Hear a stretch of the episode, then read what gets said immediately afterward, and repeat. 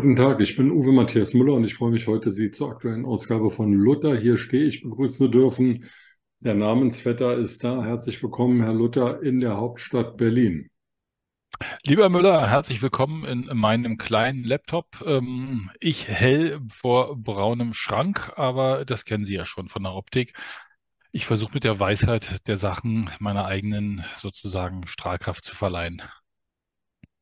Dann versuchen Sie das mal. In Ihrem Zeugnis wird stehen, er hat, hat sich stets, Stets bemüht. und war stets versucht.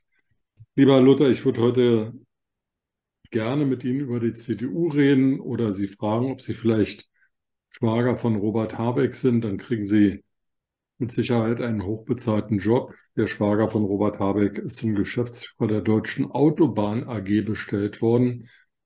Also Verwandtschaft muss nicht immer was Schlechtes sein. Aber all das wollen wir mal heute nicht erörtern, sondern wir wollen uns um eine der ältesten Parteien in Europa kümmern. Die SPD wird nämlich 160 Jahre alt. Stolzes Alter, wie ich finde, zwei Weltkriege überlebt, drei Inflationen, die deutsche Teilung und die deutsche Wiedervereinigung überlebt. Wie macht man das und bleibt dennoch vielleicht nicht Volkspartei, aber doch eine große Partei?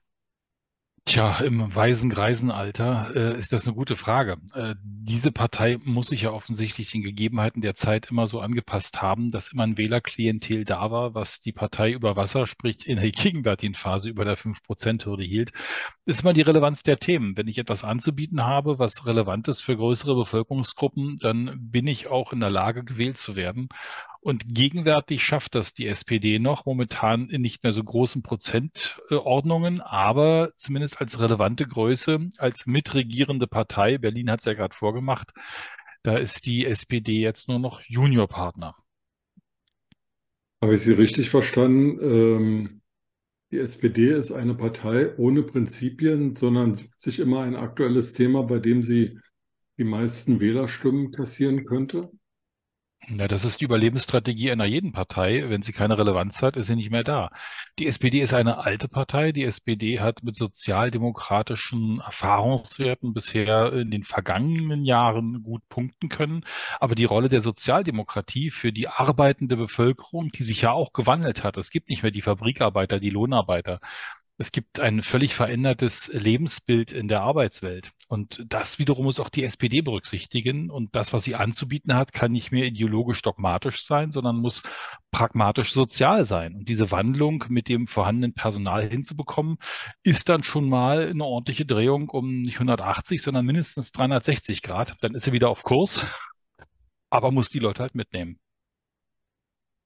Also ähm, die SPD war Teil der sozialdemokratischen oder sozialistischen Bewegung Ende des 19. Jahrhunderts, Anfang des 20. Jahrhunderts und hat dann aber den Krieg ähm, des Deutschen Kaiserreiches gegen Frankreich und, und äh, England und äh, Russland äh, unterstützt durch die Bewilligung von Kriegsanleihen. Also weg von der pazifistischen Friedenspartei hin zur die Nation unterstützenden Kriegspartei. In der Weimarer Republik war die Partei dann oftmals in der Regierung, auch in den Ländern in der Regierung. Ich erinnere nur an Otto Braun, der, ich glaube, zwölf Jahre lang Ministerpräsident des größten Landes im, äh, im Deutschen Reich war, Preußen, ähm, und hat sich dann aber dem Nationalsozialismus in Anführungsstrichen ergeben und ähm, nach der Verabschiedung des Ermächtigungsgesetzes ist die SPD verschwunden. Ich kann jetzt offen gestanden nicht sagen, ob sie sich aufgelöst hat oder ob sie einfach nur ins Exil gegangen ist. Jedenfalls die meisten führenden ähm, Repräsentanten der SPD waren erst in Prag und später in Paris oder in, in England. Und nach dem Krieg mit der deutschen Teilung kam auch die Spaltung der SPD. Es gab eine West-SPD unter Kurt Schumacher und eine Ost-SPD unter Otto Grote wohl, die sich mit der kommunistischen Partei verbündete zur Sozialistischen Einheitspartei Deutschlands. Da gibt es diesen berühmten Händedruck, der das Symbol der SED war. Und äh, die SPD hatte sich damit kurz nach dem Krieg wieder aufgegeben. Otto Grote wohl wurde zwar Ministerpräsident, aber das war auch nicht ewig. Und dann hat niemand mehr von der SPD gesprochen. Als es zur Wendezeit kam, dachte ich, ja, jetzt wird in den ostdeutschen Ländern, also in der früheren DDR, die SPD wieder auferstehen, weil sie in Sachsen und Sachsen-Anhalt und Thüringen traditionell stark war. Aber sie spielte in den ersten Wahlkämpfen auf Bundesebene gar keine Rolle im Osten. Und jahrelang war sie auch nicht in den Regierungen vertreten, außer in Brandenburg, wenn ich das richtig erinnere. Und die, die CDU hatte dort überraschend hohe Mehrheiten in Sachsen, Sachsen-Anhalt und vor allem in Thüringen auch. Das ist so im Zeitraffer, ich hoffe, Sie können dem zustimmen, ähm, die, die Mehrheitsgeschichte oder die, die Kurzgeschichte der SPD immer wieder mit unterschiedlichen Wellen. Aber wenn ich mich zurückerinnere als Jugendlicher an die westdeutsche SPD, also nicht das, was es in der DDR gab, da war Willy Brandt mit seiner Friedenspolitik, mit seinem mehr Demokratiewagen irgendwie eine feste demokratische politische Größe. Bei allen Fehlern, die der Mann hatte, bei allen Fehlern, die die Politik hatte.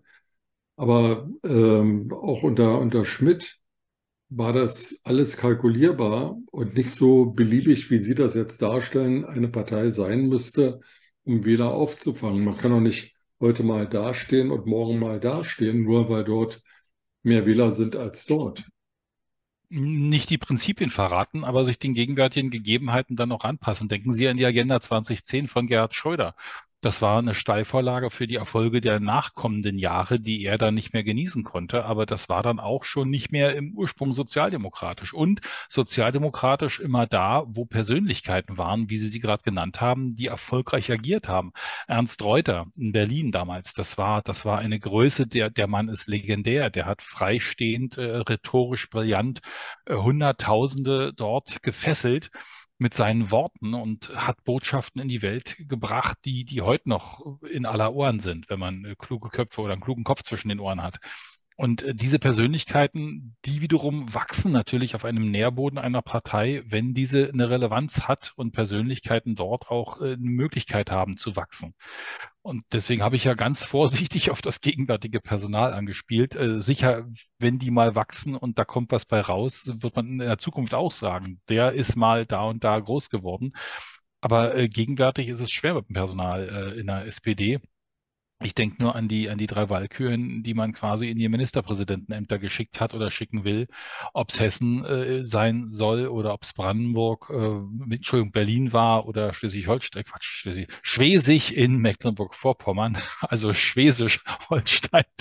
Ähm, das sind ja alles äh, Damen, die sich quasi auch in einer neuen Struktur einer, einer Parteienlandschaft etablieren konnten. Und das ist auch wieder der Zeit geschuldet. Ähm, Frauen in der Sozialdemokratie in der Vergangenheit, ähm, wenn sie sich an ihre Jugend erinnern, äh, suchen Sie mir mal eine raus, die Sie jetzt namentlich benennen können aus Ihrer Zeit. Annemarie Wenger. Ja, okay. Das ist aber dann auch eine der Ausnahmen. Aber gut, die gibt's. Präsidentin. Ja, ja, ja. Also das, das ähm, die Sozialdemokratie, denke ich, wird gebraucht. Sie hat eine Relevanz und sie ist eine wichtige Größe in der Gesellschaft, die, der wünsche ich es jedenfalls, weiterhin auch Fortbestand haben soll. Und äh, in der Demokratie heißt es immer, ich muss eine Wahl haben und die Sozialdemokratie ist eine, eine berechenbare Größe, von der man im Groben und Ganzen wissen sollte, was man von ihnen erwarten kann. Das ist bei den Grünen noch nicht so ganz der Fall. Bei der CDU ist es schon ein bisschen schwieriger. Und wenn wir die Gemengelage der Parteien angucken, ähm, bei den Linken weiß man auch, was man kriegt. Und bei der FDP weiß man, äh, dass man nicht weiß, was man kriegt, weil da so viel äh, Blumenstrauß bunter Themen drin ist, dass ich immer nicht weiß, wie ich die FDP definieren soll. Ähm, liberal ist frei, frei ist aber dann auch fast wieder beliebig. Also da ist mal die Frage, wie greife ich, wie greife ich die so richtig? Aber das ist äh, in der Zeit der Demokratie oder Politikverdrossenheit ähm, tatsächlich ein Thema. Wie, wie definiere ich denn eine Partei? Sind es die Persönlichkeiten? Ist es die Programmatik? Ist es eine Gemengelage dazwischen? Ist es eine Pragmatik? Ist es eine, eine Polemik, die mich wiederum fesseln muss, um die aktuellen Themen der Zeit auf, auf eine Art und Weise zu zelebrieren, die mir als Bürger nahe kommt? Denn äh, zurzeit ist es echt schwierig, Themen auch dem Bürger verständlich zu machen und nahezubringen, weil vieles sehr komplex ist. Allein das Thema Digitalisierung jemand zu erklären, das ist dann schon mindestens ein anderthalb Stunden Vortrag, wo nach 15 Minuten schon die ersten wegschnarchen gehen oder intellektuell aussteigen, was teilweise nachvollziehbar ist. Also wie kriege ich gute Themen durch gute Köpfe mit einem guten parteilichen Hintergrund in die demokratische Volksmasse? Also, wenn wir auf Europa schauen, dann gibt es eigentlich europäisch so gut wie gar keine Sozialdemokratie mehr. In Italien waren die Sozialisten jahrelang, jahrzehntelang sehr stark, sie sind weg. In Frankreich waren die Sozialisten immer seit der fünften, seit Beginn der fünften Republik ähm, mehrheitsfähig. Es gibt sie quasi nicht mehr. In äh, Großbritannien sind sie in der Daueropposition. Wahrscheinlich kommen sie irgendwann in die Regierung, weil die Konservativen, ich sage das mal ganz flapsig, noch dämlicher sind, als die Polizei erlaubt. Ähm, ansonsten hätten die dort ähm, auch nur eine Minderheitsrepräsentanz. Ich könnte die Kette fortsetzen. Ich denke an Skandinavien, wo die Sozialisten seit Kriegsende immer ganz stark waren.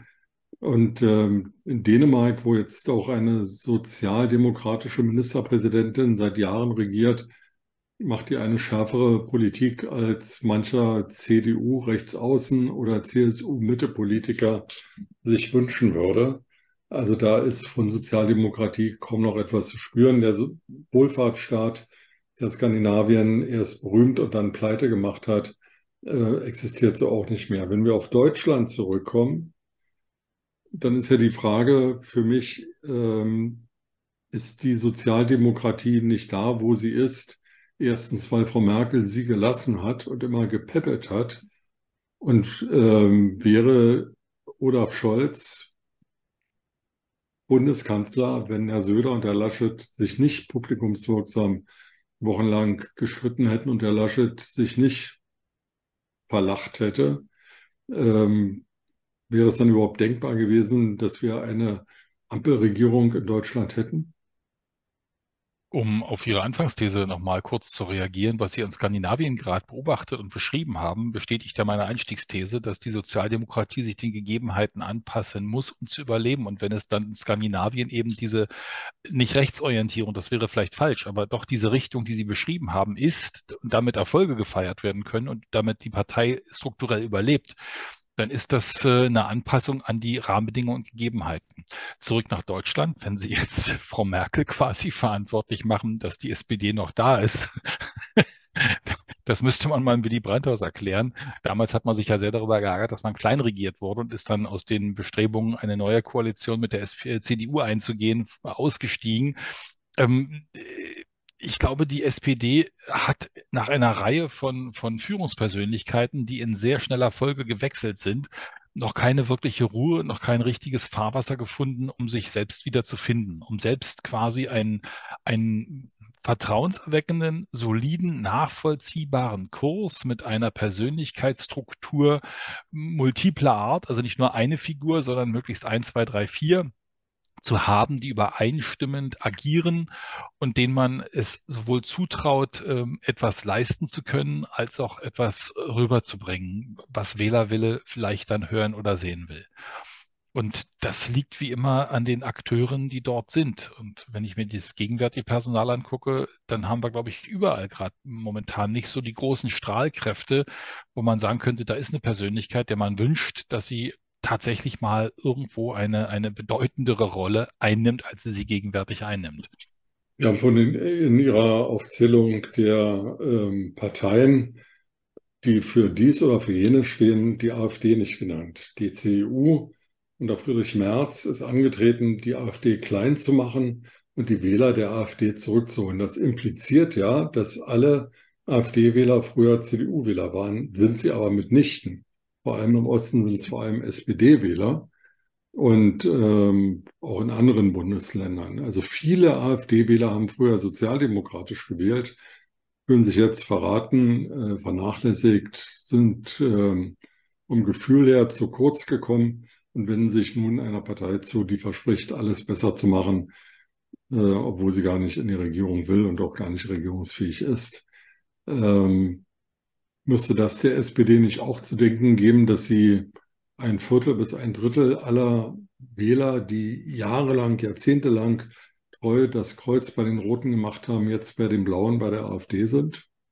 Kurzes, klares Ja, denn die Analyse zeigt ja, dass die Alternative nur eine Alternative ist, äh, um der gegenwärtigen oder vielleicht traditionell verhafteten Partei, der man anhing, ob es jetzt die SPD, die CDU oder andere gewesen sei, eine Art Denkzettel zu verpassen. Die Verweildauer der AfD-Wähler ist, das zumindest sagen die bisherigen ähm, Erhebungen der Parteienforscher, nicht wirklich so doll und so treu, dass man sagen kann, es gibt da schon eine gewisse Stammwählerschaft.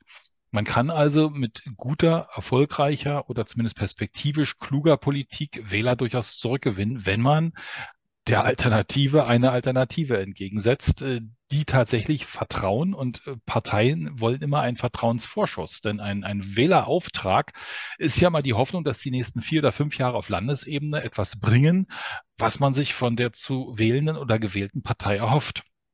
Und da das die gegenwärtigen Akteure nicht so hinbekommen haben, sucht man in der Alternative eine Protestnote an die Akteure zu schicken, wissend, dass die Alternative sagt, wir sind ja gar nicht willens zu regieren, weil was wir wollen, ist ja nicht das, dass wir regieren können, sondern wir wollen ja protestieren. Also sind sie eigentlich keine Alternative, sondern eine, ja, so eine Art Mülleimer, äh, wo man statt Nichtwähler dennoch eine Aktion hinterlässt und sagt, ich wähle nicht nicht, wie in Bremen, wo, wie gesagt, die Nichtwähler mit der FDP zusammen hätten schon eine Mehrheitsregierung gehabt, mit Nichtwähler-Regierungsauftrag.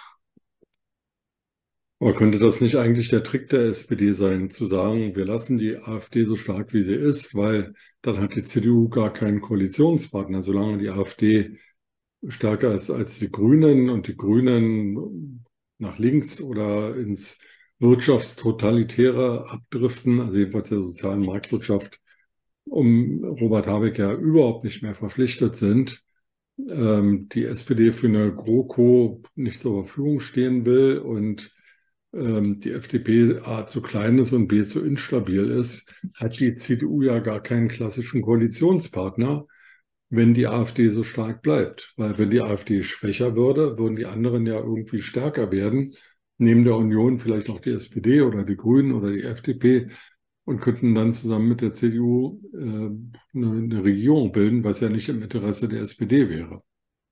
Ja, unterstellen Sie der SPD aber entweder eine extreme Klugheit oder den hellen Wahnsinn schlechthin, weil, weil sich zu wünschen. Ich neige zu letzterem. Dass die FDP eine Stabilität und eine gewisse Stärke behält, wünscht sich, glaube ich, keiner von den wirklich real aktiven Akteuren in, in sowohl der einen oder der anderen Partei. Aber äh, die äh, AfD ist eine Größe. Man muss sich mit ihr auseinandersetzen. A, weil sie da ist und B, weil sie durch das, was sie tut, ja auch provoziert und damit ja auch maßgebender so eine Art Fieberthermometer ist für die Demokratie nach dem Motto, okay, jetzt geht die Temperatur nach oben, jetzt muss man gegenhalten. Mitmachen kann man nicht. Wie, wie geht man damit um? Es gab ein Beispiel, da hat die AfD in München eine äh, kluge Anfrage gestellt zu einem Digitalisierungsthema. Äh, das Problem war, dass in der klugen Anfrage Strukturen und äh, Institutionen genannt worden sind, die wirklich anständig und gut arbeiten. Die Frage ist, sind die jetzt verbrannt, weil die in einer klugen Anfrage Thema waren?